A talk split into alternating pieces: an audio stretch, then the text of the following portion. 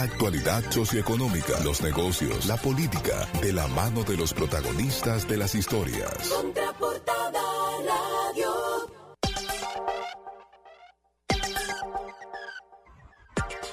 Ahí estamos tratando de conseguir a Claudia, obviamente. Ya hablamos con ella, está, está, está resolviendo un par de problemas técnicos también para conectarse con nosotros Así es, el día de así hoy. es.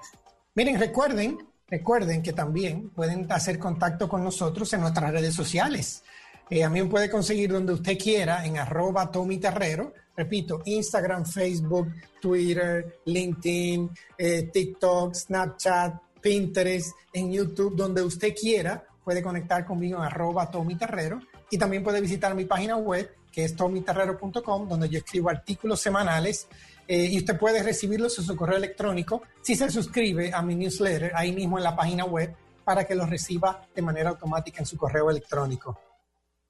Bueno, yo simplemente les digo que si alguien quiere seguirme, Lara, te voy a compartir un video, les voy a compartir un video de, del personaje que tú tienes aquí en la casa. Como sígueme a través de Neria Costa TV, simplemente. O sea, eh, la verdad es que las redes eh, son una herramienta muy buena. Yo sigo a muchas personas como tú, Tommy, eh, que me gusta mucho el contenido que subes a sí mismo. Eh, y, Lara también, ustedes dos son dos estrellas en contenido. Lara, ¿dónde la gente te puede seguir a ti?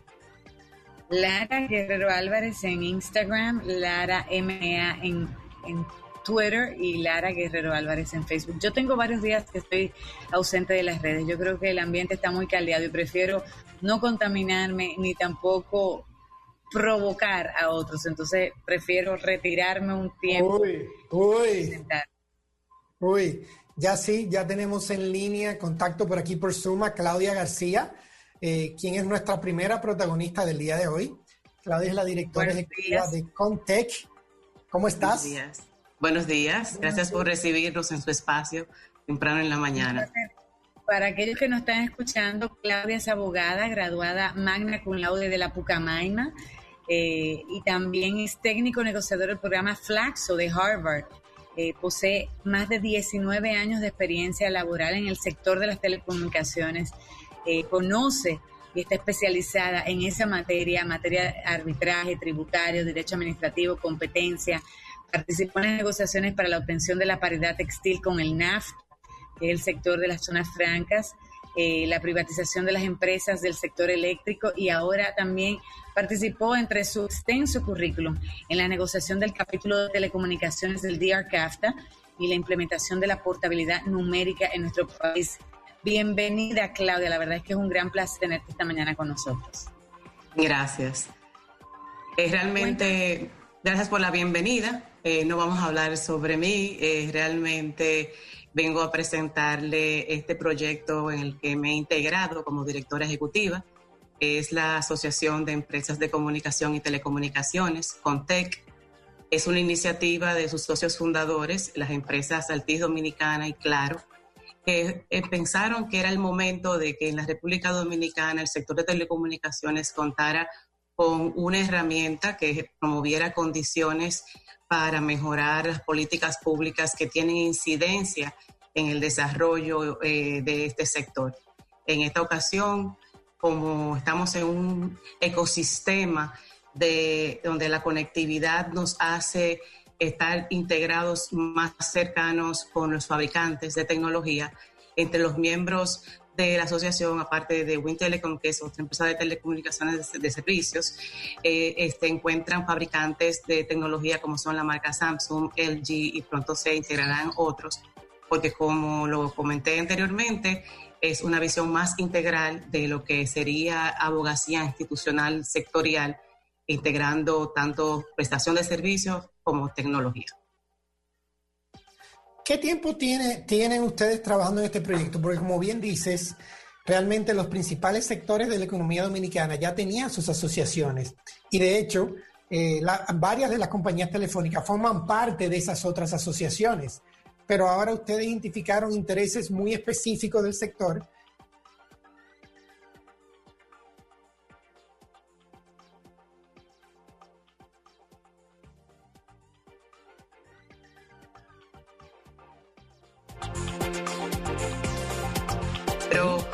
En realidad, como te comentaba, la necesidad de posicionar temas de interés estratégico en la agenda nacional de forma efectiva hace necesario la creación de Contec. ¿Por qué? Porque si bien a título particular, hay muchas de las empresas que forman parte de nuestra asociación eh, forman parte de otros gremios empresariales de gran liderazgo y, arraigo en nuestra, en nuestra sociedad, la defensa de estos temas estratégicos desde el enfoque nuestro no se realiza de una forma eficaz. ¿Por qué? Porque si bien todo el mundo, por ejemplo, en esta ocasión del estado de emergencia nacional, donde resulta un hecho no controvertido que la continuidad operativa del gobierno, los negocios, la educación, la telemedicina, ha reposado en la infraestructura y en la calidad y continuidad de los servicios del sector de telecomunicaciones como un eje transversal en todos los sectores productivos, no necesariamente hay una defensa de esta de condiciones de competitividad para el sector, en el sentido de que, por ejemplo, el sector de telecomunicaciones en la República Dominicana, o mejor dicho, los servicios de telecomunicaciones son los más eh, el segundo país más grabado con la presión tributaria más alta de la región. Cuando hablamos de que la presión tributaria del sector de telecomunicaciones es tan alta, independientemente de la primera impresión de que se cree que las prestadoras son las que se están perjudicadas por esta situación, a la, a la larga y directamente quienes están afectados son los usuarios porque con una, una presión tributaria alta sobre los servicios que compran, ven reducido su acceso a la comunicación. Entonces, hay una serie de temas, como son preservar la seguridad jurídica en la República Dominicana, las empresas de telecomunicaciones que han desplegado infraestructuras con inversiones muy onerosas lo han hecho sobre las bases de una ley general de telecomunicaciones que ha sido modelo en la región eh, realmente por ser una ley general, eh, ha sido siempre complementada por normativa derivada que va ajustando a la ley a la evolución del mercado en términos de diversidad de servicio y nueva tecnología. Entonces, hay que preservar ese marco jurídico que ha sido el catalizador y el que ha sembrado la, certidumbre, la confianza para esas eh, inversiones que son temas eh, comunes, a pesar de que muchos pueden ser competencia, hay temas comunes que los unen y esa es la idea, poder trabajar estas prioridades. Tú hablas del sistema eh, tributario, sabemos que hay, por ejemplo, un selectivo al consumo, al tema de, de las telecomunicaciones, cuando debería ser un bien eh, ese, ese, tipo de impuestos lo que hace es desincentivar el consumo. Entonces lo que queremos es reducir esa brecha, eh, que la gente utilice más la, tecnología como vemos ahora con el COVID. Estos son temas eh, dentro de esa agenda, estos son temas importantes para ustedes, Claudia. Ustedes tienen ya esquematizado, como tú bien mencionabas hace poco, pero nos podías abundar cuáles serían esas tres prioridades que como asociación ustedes buscarán con las próximas autoridades, porque también tenemos un nuevo, eh, visualiza, se visualiza, eh, nuevas autoridades, no importa de qué partido sean, pero son nuevas cabezas y nuevos equipos. Bueno, en realidad, como te comentaba, la seguridad jurídica es una premisa sobre la que se desprende cualquier otro objetivo específico. Eh, realmente procurar que las facultades del órgano regulador en términos de actividad regulatoria que promueva condiciones más competitivas para esta nueva etapa del sector es, es uno de los objetivos específicos eh, principales. Y en términos de seguridad jurídica, hablamos hasta el alcance de que se ejerzan facultades de investigación y sanción porque actualmente eh, las empresas que están, son concesionarias del Estado, que pagan SDT, que realmente están cumpliendo sus obligaciones tributarias y de, de calidad con el Indotel, eh, nos vemos en la situación de que se ha desarrollado durante este tiempo una pequeña red de agentes ilegales que revenden Internet a terceros que lo compran de buena fe y realmente con esto eh, ponen a esos usuarios en una condición de vulnerabilidad que no tienen garantía de la calidad y la continuidad del servicio, los equipos tampoco tienen garantía y es un ambiente en el que hay un incumplimiento del marco regulatorio eh, vigente. Entonces, eh, el tema de perseguir y tratar de mantener el equilibrio en el mercado es una, prioridad eh, inmediata.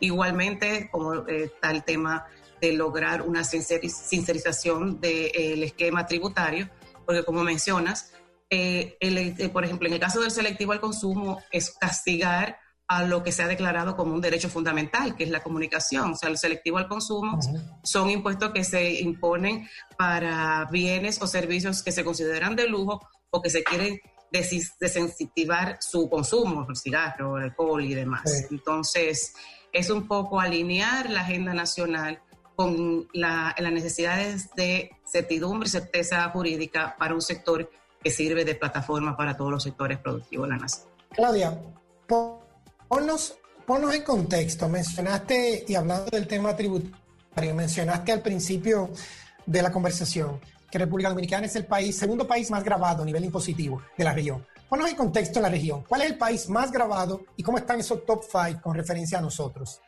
Bueno, realmente cuando uno está en una lista mala, uno solamente se fija en el número que no está el que tiene adelante. Y sobre nosotros solamente tenemos a Brasil. Sobre eh, a Brasil solamente. Wow. Entonces es realmente un reto eh, ponernos en la lista blanca. Cuando uno se está quemando en una lista, uno no quiere saber quiénes están por encima, quiénes están por debajo de pronto. Claudia, en temas de conectividad, nosotros los dominicanos estamos extremadamente agradecidos por todas las compañías en el sector, eh, las operadoras. Yo creo que este tiempo hubiera sido imposible de vivirlo sin, y en especial los primeros días donde el servicio fue tan eficiente y estuvo siempre permanente. Eh, ese compromiso eh, es una de, también un agradecimiento, no solo yo como, como dominicana, yo creo que todos sentimos igual, no hubiera sido lo mismo si hubiéramos estado desconectados sin acceso a Internet, no hubiéramos estado volviendo locos, pero sabemos que en muchas regiones todavía eh, se habla de esa brecha digital que existe, esa brecha de acceso al Internet. Las autoridades a través del Indotel han tratado, han trabajado y están trabajando por lo que uno ha visto para reducir esa brecha, obviamente sin el acompañamiento de las operadoras, que son los que tienen la capacidad y, pueden, son las que son las que pueden proveer el servicio, el servicio. Esto sería imposible. Eso, esa reducción de la brecha, de llevar internet a todos los puntos del país, sigue siendo una prioridad nacional y también de la asociación. Sí, claro. En el Indotel tiene proyectos que son eh, que utilizan los fondos del desarrollo de las telecomunicaciones.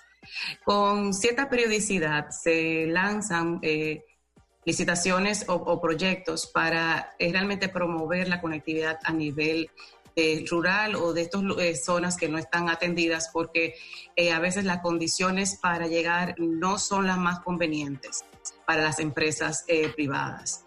En esas ocasiones se identifican eh, lugares donde se quiere desarrollar eh, el acceso del servicio. Y en estas ocasiones la mayoría de las empresas participan. Lo que sucede es que a veces, lamentablemente, y ese es otro de los objetivos de la asociación, es tratar de eh, mejorar el proceso de permisología para el despliegue de las redes.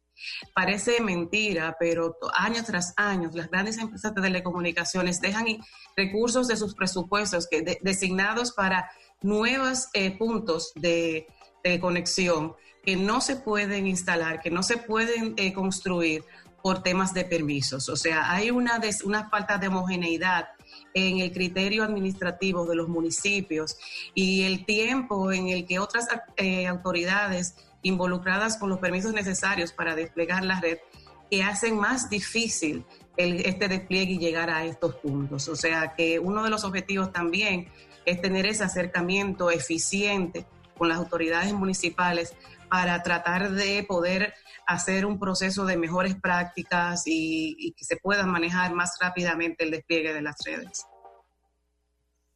En cuanto a la parte operativa de la directiva, ¿es una directiva que se va a elegir cada qué tiempo? ¿Es una directiva fija? ¿Cómo ustedes van a manejar la parte de, la directiva de la asociación? Bueno, como asociación eh, se rige por sus estatutos eh, sociales. Actualmente son los, el presidente es el, presidente de Claro Dominicana, la vicepresidente es la, la presidenta de Altis Dominicana es la primera etapa. realmente el periodo de este consejo de directores es de dos años, con la, al integrar nuevos miembros, esperamos que se, hay una mezcla en esa mesa directiva que va a aportar al debate, que va a aportar a una visión amplia, que es realmente el objetivo de la asociación. La forma en que trabaja será es a través de comités de trabajo que se nutre de los expertos funcionales responsables de los diferentes temas dentro de las empresas. En este sentido, hay un comité legal y regulatorio que trabajará con todo el tema de políticas públicas, hay un comité de seguridad, el que trabajará todo el tema de seguridad, hay un tema, un comité de comunicaciones que trabajará todo, todo el tema de regeneración de contenido y de presentación y demás, y de posicionamiento de la asociación en opinión pública. Vi, también eh, que además de que no solamente forman parte eh, las prestadoras de servicios, sino que también hay compañías de productos que son protagonistas del sector de las telecomunicaciones. Es decir, que ustedes esperan que a medida que pase el tiempo se vayan integrando esas marcas que están en el país también, que son protagonistas. Sí, claro. Eh, de hecho, hay algunas que ya nos encontramos en estado muy avanzado de su proceso de afiliación eh, no es una coincidencia que LG y Samsung hayan estado del principio, son dos marcas que están apostando fuertemente al Internet de las Cosas. Esto hace que haya un interés eh, eh, convergente, es el Internet. Y, aparte de eso, hay una situación que afecta no solamente a las prestadoras de servicios y a los fabricantes, que es el, todo el tema arancelario de los equipos de transmisión y los terminales, eh, donde inclusive hay acuerdos internacionales que no se encuentran en plena implementación y una de las eh, acciones de abogacía institucional que va a asumir la asociación es el procurar mejorar esta parte del esquema de la, del arancelario. Así es, les conviene si las operadoras y los grandes prestadores no pueden eh, no están en las condiciones óptimas, ellos también se ven perjudicados. Es algo como un efecto dominó. La industria, ellos parte de los actores importantes de la industria y deberían, como bien dice Claudia, poder participar. O sea que vamos a escuchar mucho de Comtep y eso esperamos, Claudia, que todas las informaciones y avances que se realicen a través de la asociación, sabes que cuentas con nosotros, una plataforma abierta para escuchar esas buenas noticias, innovaciones, iniciativas, proyectos. Nosotros más que felices, como dice Tommy, eh, como una lombrices de que esta prioridad a nivel tributario pueda, pueda digamos que veamos los, los resultados de esa gestión de, de Comteco liderada por ti. Eso yo creo que sería un gran beneficio para todos. Muchas gracias. Claudia, gracias por estar con nosotros. Esperamos que tengas un feliz martes. Eh, Gracias. Y bueno, como dice Lara, ojalá eh, que nos mantengas al tanto como un medio de apoyo al, sector de las telecomunicaciones en República Dominicana. Muchas gracias por sacar tu tiempo en esta mañana, el día de hoy. Gracias a ustedes. Señores, no se vayan, vamos a una breve pausa comercial y continuamos con todo el contenido que tenemos aquí en Contraportada Radio. Por ahí viene también Diego Bisonó, que nos va a estar hablando de, de, bueno, de su empresa aquí en República Dominicana. No se vayan, que tenemos mucho todavía aquí en Contraportada.